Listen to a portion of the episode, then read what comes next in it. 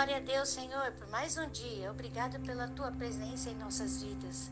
Obrigado pela oportunidade, Senhor, de lermos esta palavra que cura, liberta, transforma e salva. Louvado seja o Senhor. Estamos, Senhor Jesus, aprendendo com o Senhor através dessa comunhão maravilhosa com o Espírito Santo. Estamos recebendo o teu amor, Pai querido, Deus de amor. Estamos sim vivendo a graça de Cristo aqui na terra. Nós te louvamos e exaltamos para todos sempre. Em nome de Jesus. Amém.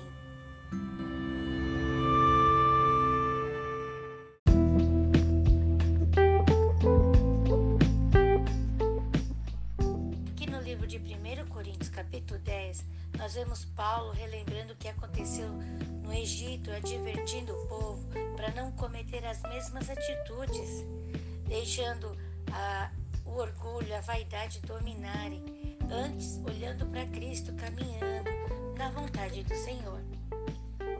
É, a Bíblia diz também aqui que fala sobre a idolatria, o culto a, a demônios e a culto a ídolos. Então, tudo está aqui bem especificado na, no capítulo 10 de 1 Coríntios. Nós temos também a liberdade, o amor, cristão. Abençoados e abençoadas, tudo nos é lícito, mas nem tudo nos convém. Por quê? Tudo nós devemos pôr diante do filtro do Senhor. E diante deste filtro, nós temos liberdade sim. Mas o que acontece? Analisando diante do filtro, nós devemos tomar as atitudes corretas. E também a Bíblia nos ensina que se o que formos fazer vai fazer o nosso irmão pecar, não devemos fazer isso, né? Portanto, quer comais, quer bebeis ou façais qualquer outra coisa, fazei tudo para a glória de Deus. Então, nós, unidos no Senhor, em um só coração, vamos fazer tudo para a glória de Deus. Glória a Deus.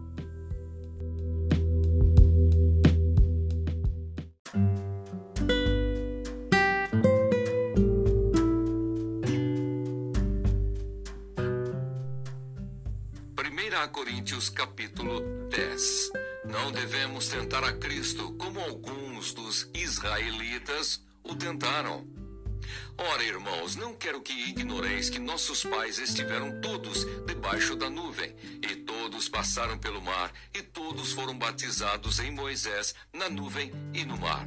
E todos comeram de um mesmo manjar espiritual, e beberam todos de uma mesma bebida espiritual, porque bebiam da pedra espiritual que os seguia. E a pedra era Cristo. Mas Deus não se agradou da maior parte deles, pelo que foram prostrados no deserto. E essas coisas foram-nos feitas em figura, para que não cobicemos as coisas más, como eles cobiçaram. Não vos façais, pois, idólatras, como alguns deles, conforme está escrito. O povo assentou-se a comer e a beber e levantou-se para folgar. E não nos prostituamos, como alguns deles fizeram, e caíram num dia vinte e três mil. E não tentemos a Cristo como alguns deles também tentaram e pereceram pelas serpentes. E não murmureis, como também alguns deles murmuraram e pereceram pelo destruidor. Ora, tudo isso lhes sobreveio como figuras e estão escritas para aviso nosso, para quem já são chegados os fins dos séculos. Aquele, pois, que cuida estar em pé, olhe que não caia. Não veio sobre vós tentação senão humana, mas fiel é Deus, que vos não deixará tentar acima do que podeis. Antes, com a tentação, dará também o escape, para que a possais suportar a idolatria e o culto de demônios. Portanto, meus amados, fugi da idolatria. Falo como a sábios. Julgai vós mesmos o que digo. Porventura o cálice de bênção que abençoamos não é a comunhão do sangue de Cristo? O pão que partimos não é, porventura, a comunhão do corpo de Cristo? Porque nós, sendo muitos, somos um só pão e um só corpo, porque todos participamos do mesmo pão. Vede a Israel segundo a carne: os que comem os sacrifícios não são, porventura, participantes do altar? Mas que digo? Que o ídolo é alguma coisa? Ou que o sacrificado ao ídolo é alguma coisa? Antes, digo que as coisas que os gentios sacrificam, as sacrificam aos demônios e não a Deus. E não quero que sejais participantes com os demônios.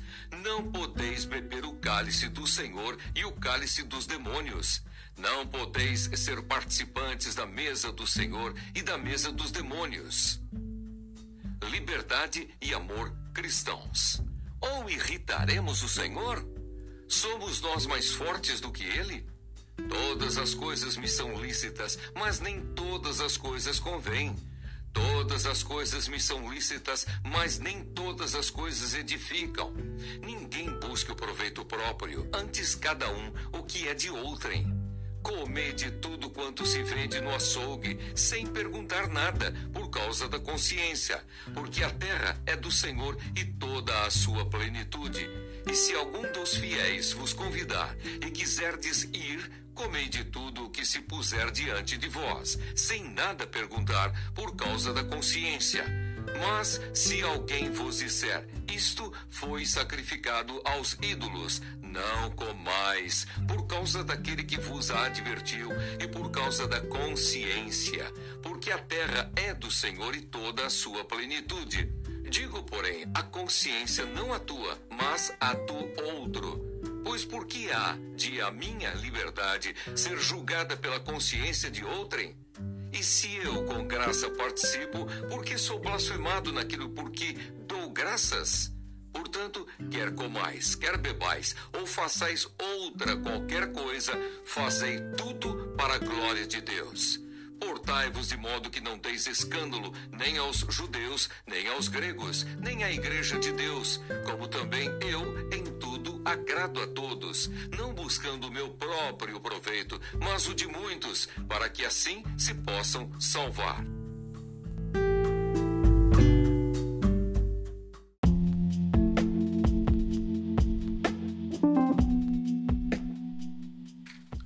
Capítulo 18 de 1 Samuel, nós vemos a amizade maravilhosa de Jonatas e Davi. E vemos também o que, que acontece com Saul. Saul no começo recebe bem Davi, mas depois, quando ele vê que o, o povo começa a elogiar mais Davi do que ele, ele deixa o que acontecer no coração dele? O ciúme. Abençoados e abençoados, Senhor. Todos nós sentimos ciúmes, mas o que a gente tem que fazer? Mandar embora esse sentimento para que ele não gere o que gerou em Saul. Né? Abençoados e abençoados. Então vamos pedir para o Senhor é, nos ajudar, nos guiar para que controlemos nossas emoções. A Bíblia nos ensina que nós devemos colocar tudo diante do Senhor, irar, mas não pecar. Ou seja, a gente pode ficar bravo, mas não deve pecar. Isso não deve gerar ódio nem raiva, mas sim perdão. Então vamos buscar isso no Senhor, que o Senhor nos ajude a controlar nossas emoções, que nós tenhamos o domínio próprio, que é uma das qualidades do fruto do Espírito Santo. Nós também vemos aqui no capítulo 19 de 1 Samuel que Jonatas consegue apaziguar o coração do pai Saul. Só que depois o que que acontece? Que a esposa de Davi, a filha de Saul, Mical, faz para ajudar Davi. Tudo isso nós vemos aqui nesse capítulo 19. E Davi vai e foge para onde? Para se encontrar com Samuel. E olha só, os que eram enviados por Saul para matar Davi, o que, que acontecia com eles? A Bíblia diz que o Espírito Santo estava com quem? Com Samuel e Davi. E o que, que acontecia com aqueles que iam tentar matar Davi? Inclusive, quantas vezes foram enviadas pessoas lá? Inclusive o próprio Saul, o que, que aconteceu com Saul? Tudo isso nesse capítulo 19 de 1 Samuel. Vamos ler e vamos permitir que o Espírito Santo esteja falando aos nossos corações.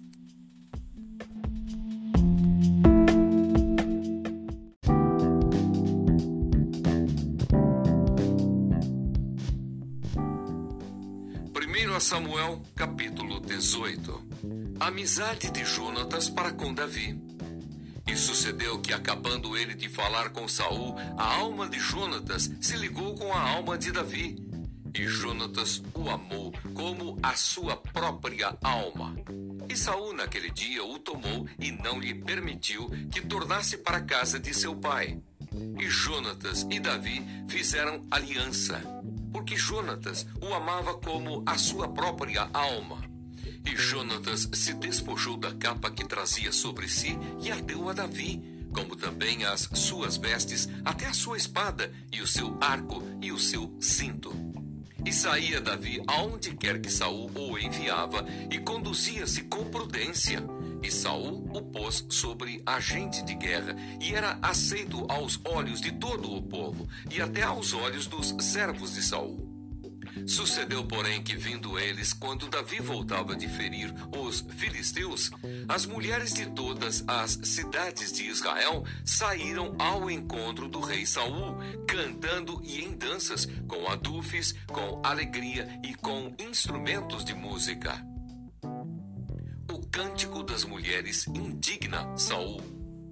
E as mulheres tangendo respondiam umas às outras e diziam: Saul feriu os seus milhares, porém Davi os seus dez milhares. Então Saul se indignou muito, e aquela palavra pareceu mal aos seus olhos, e disse: Dez milhares deram a Davi, e a mim somente milhares. Na verdade, que lhe falta senão só o reino? E desde aquele dia em diante, Saul tinha Davi em suspeita.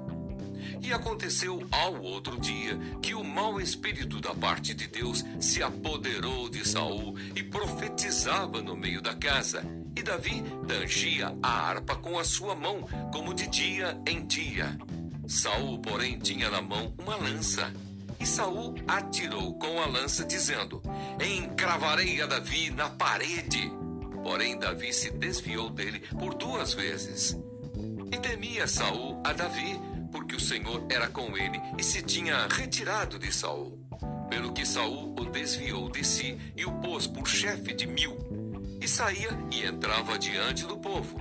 E Davi se conduzia com prudência em todos os seus caminhos, e o Senhor era com ele. Vendo então Saul que tão prudentemente se conduzia, tinha receio dele Porém, todo Israel e Judá amavam Davi, porquanto saía e entrava diante deles. Saul intenta matar Davi pela astúcia. Pelo que Saul disse a Davi: Eis que Merabe, minha filha mais velha, te darei por mulher. Sê-me somente filho valoroso e guerreia as guerras do Senhor. Porque Saul dizia consigo: Não seja contra ele a minha mão, mas sim a dos filisteus. Mas Davi disse a Saul: Quem sou eu e qual é a minha vida e a família de meu pai em Israel para vir a ser genro do rei? Sucedeu, porém, que ao tempo que Merabe, filha de Saul, devia ser dada a Davi, ela foi dada por mulher a Adriel, Meolatita. Mical, a filha de Saul, ama a Davi e casa com ele. Mas Mical, a outra filha de Saul, amava a Davi, o que sendo anunciado a Saul, pareceu isso bom aos seus olhos. E Saul disse: Eu lhe a darei para que lhe sirva de laço e para que a mão dos filisteus venha a ser contra ele.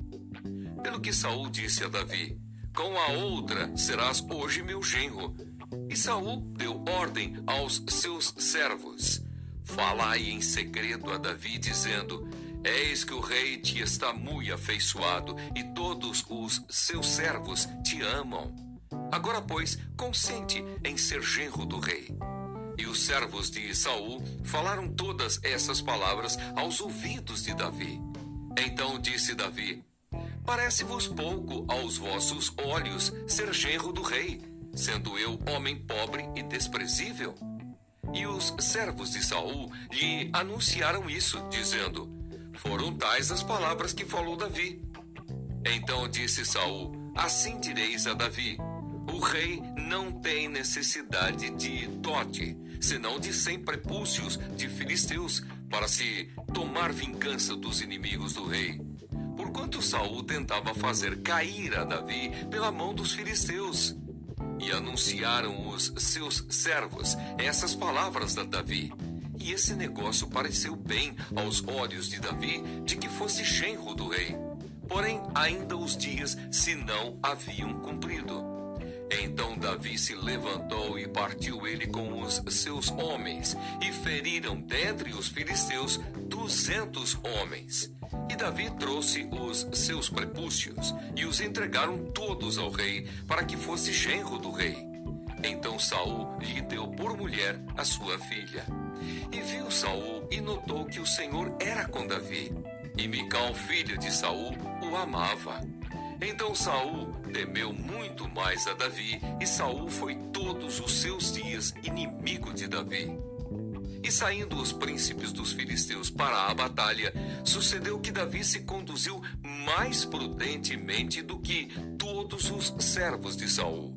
Portanto, o seu nome era muito estimado.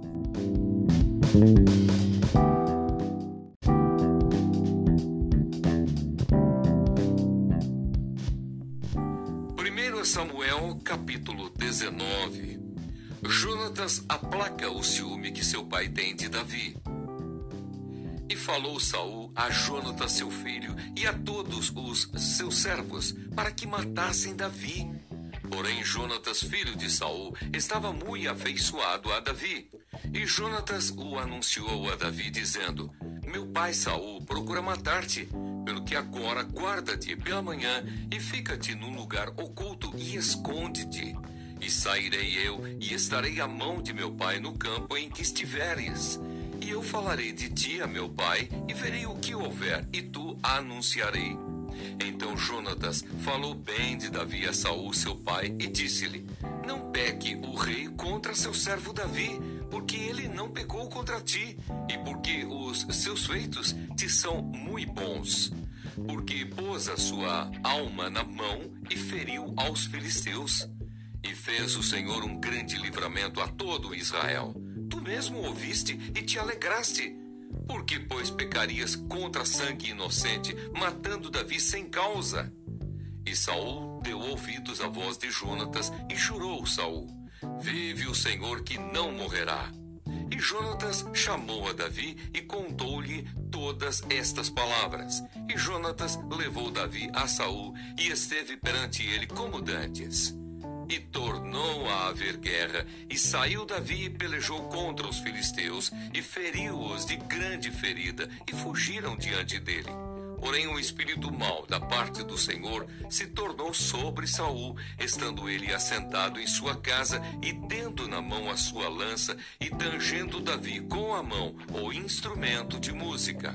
E procurava Saul encravar a Davi na parede, porém ele se desviou de diante de Saul, o qual feriu com a lança a parede. Então fugiu Davi e escapou naquela mesma noite. Porém, Saul mandou mensageiros à casa de Davi que o guardassem e o matassem pela manhã. Do que Mical, sua mulher, avisou a Davi, dizendo: Se não salvares a tua vida esta noite, amanhã te matarão. Mical engana a seu pai e salva a Davi. Então Mical desceu a Davi por uma janela, e ele se foi, e fugiu, e escapou. E Mical tomou uma estátua e a deitou na cama, e pôs-lhe à cabeceira uma pele de cabra, e a cobriu com uma coberta. E mandando Saul mensageiros que trouxessem a Davi, ela disse: Está doente. Então Saul mandou mensageiros que vissem Davi, dizendo: Trazei-mo mesmo na cama, para que o mate. Vindo, pois, os mensageiros, eis que estava a estátua na cama e a pele de cabra à sua cabeceira. Então disse Saul a Mical: Por que assim me enganaste e deixaste ir e escapar o meu inimigo? E disse Mical a Saul: Porque ele me disse: Deixa-me ir, porque hei de eu matar-te? Assim, Davi fugiu e escapou, e veio a Samuel a Ramá, e lhe participou tudo quanto Saul lhe fizera. E foram ele e Samuel e ficaram em Naiote. E o anunciaram a Saul, dizendo: Eis que Davi está em Naiote, em Ramá. Então enviou Saul mensageiros para trazerem a Davi, os quais viram uma congregação de profetas profetizando, onde estava Samuel, que presidia sobre eles. E o Espírito de Deus veio sobre os mensageiros de Saul, e também eles profetizaram. E avisado disso, Saul enviou outros mensageiros, e também estes profetizaram. Então enviou Saul ainda uns terceiros mensageiros, os quais também profetizaram. Então foi também ele mesmo a Ramá e chegou ao poço grande que estava em seco. E perguntando disse: Onde estão Samuel e Davi? E disseram-lhe: Eis que estão em Naiote, em Ramá. Então foi para Naiote, em Ramá, e o mesmo Espírito de Deus veio sobre ele e ia profetizando até chegar a Naiote, em Ramá. E ele também despiu as suas vestes. E ele também profetizou diante de Samuel e esteve nu por terra todo aquele dia e toda aquela noite. Pelo que se diz: Está também Saul entre os profetas?